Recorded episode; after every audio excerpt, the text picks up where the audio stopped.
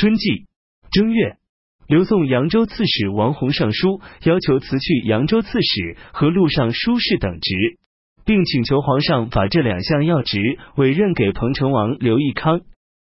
刘宋文帝下达一份褒奖诏书，但没有批准。癸丑二十日，下诏任命刘义康为侍中、都督阳、南徐、兖三州诸军事、司徒、录尚书事、岭南徐州刺史。王弘与刘义康二人的官署都设置属官位，二人共同辅佐朝廷政务。王弘体弱多病，况且又早下决心远离权势，因此每件事都推给刘义康处理。刘义康于是一个人总管内外事务。刘宋文帝又任命辅军将军江夏王刘义公为都督京、襄等八州诸军事，兼任荆州刺史。任命侍中刘湛为南蛮校尉，代理府州政务。刘宋文帝写信给刘义公，告诫他说：天下时事十分艰难，家事国事关系重大。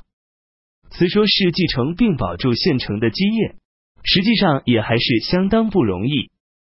国家的兴隆或衰落，安定或危富，都在于我们的努力。怎么可以不感到王业艰难而寻求治国之道？从而对自己肩负重担而惶恐不安呢？你的性情急躁偏激，心里想着什么，就要不顾一切的达到目的。有时你的心里并没有某些愿望，一受外界引诱，你就立刻产生欲望，这是最容易招致祸端的。应该时刻提醒自己，极力克制。卫青对待士大大夫礼貌谦恭，对小人也有恩惠。西门豹性情刚直急躁，常常佩戴尾草；董安于性情宽容，做事缓慢，常常佩戴弓弦，都是为了警告自己，矫正自己的性情。他们的美名一齐得到了后世的传颂。关羽、张飞则不然，二人的性格都任性偏激，缺点相同。你事己处事，要深刻体会古人的行为，作为借鉴。倘若有一天朝中发生不测，我的儿子年纪还小，身为司徒的刘义康必然要负起周公的责任，你也不可不尽到恭敬辅弼的道义。到那个时候，国家的安危存亡就全取决于你们二人了。你每月的私人开支不能超过三十万，倘若还能比这节省，那就更好。荆州的府舍，我略为熟悉了解。估计还不用重新改建，去追求新意。至于训案断狱，大都要当时裁决，很难事先做周到的考虑。当然，这是一件很不容易的事。在审讯的时候，要虚心听取各方面的陈述，千万谨慎处置，不要把自己的喜怒强加于人。平时做事能择善而从，自己就会获得好的声誉。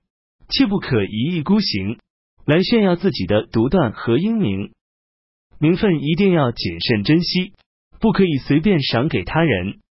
对亲近的人封赐爵位，则更应再三考虑定夺。我对于身边的人，虽然很少有特别的赏赐，但如果听说外面有人议论我，我也不认为他们说的不对。凭权势欺凌别人，别人自然不服。用威望统辖别人，别人便不会满意，这是显而易见的事。声色犬马、嬉戏游乐都不能过分，饮酒赌博、捕鱼狩猎这一切都不应该做。日常用品、衣服、饮食都应有节制。至于新奇的服饰和器物，不应鼓励制作。你还应该多多接见府中的官员，召见的次数少。就会彼此不亲近，不亲近，你就没有办法知道官员们的思想感情，不了解他们的思想感情，因此也就无法知道民间的具体情况。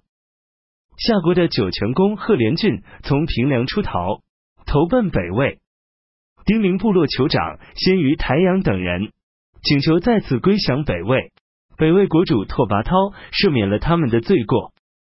西秦征虏将军出连辅政等率领援军还没有赶到西平，北凉王举渠蒙逊已经攻陷了西平城，活捉了西平太守城。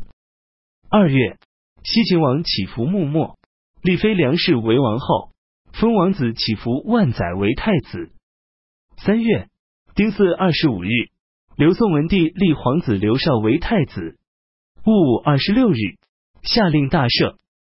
辛酉二十九日，刘宋文帝任命左卫将军殷景仁为中领军。文帝因为生母张太后胡氏早死，侍奉外祖母苏氏十分恭谨。苏氏去世后，文帝到陵前痛哭，并打算追封爵位，命文武官员讨论。殷景仁认为自古没有封外祖母爵位的先例，文帝才作罢。当初西秦尚书陇西人辛进跟从文昭王起伏赤盘在凌霄观游览，用弹弓击飞鸟。不想竟误中秦王起伏穆末的母亲，损伤了他的容貌。